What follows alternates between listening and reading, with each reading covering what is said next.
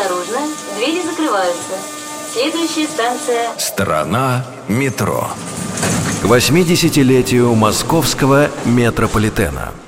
Многие из станций московского метро могли бы иметь совсем не те названия, к которым мы привыкли.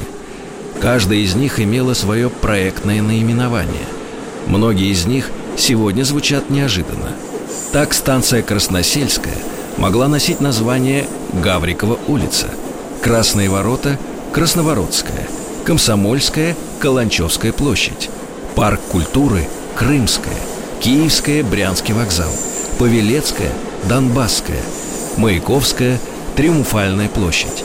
Станция «Динамо» могла бы называться «Бега». Страна метро. Что скрывается под землей? Полная по субботам с 6 вечера, а также в любое время на сайте Радио Маяк и в подкастах iTunes.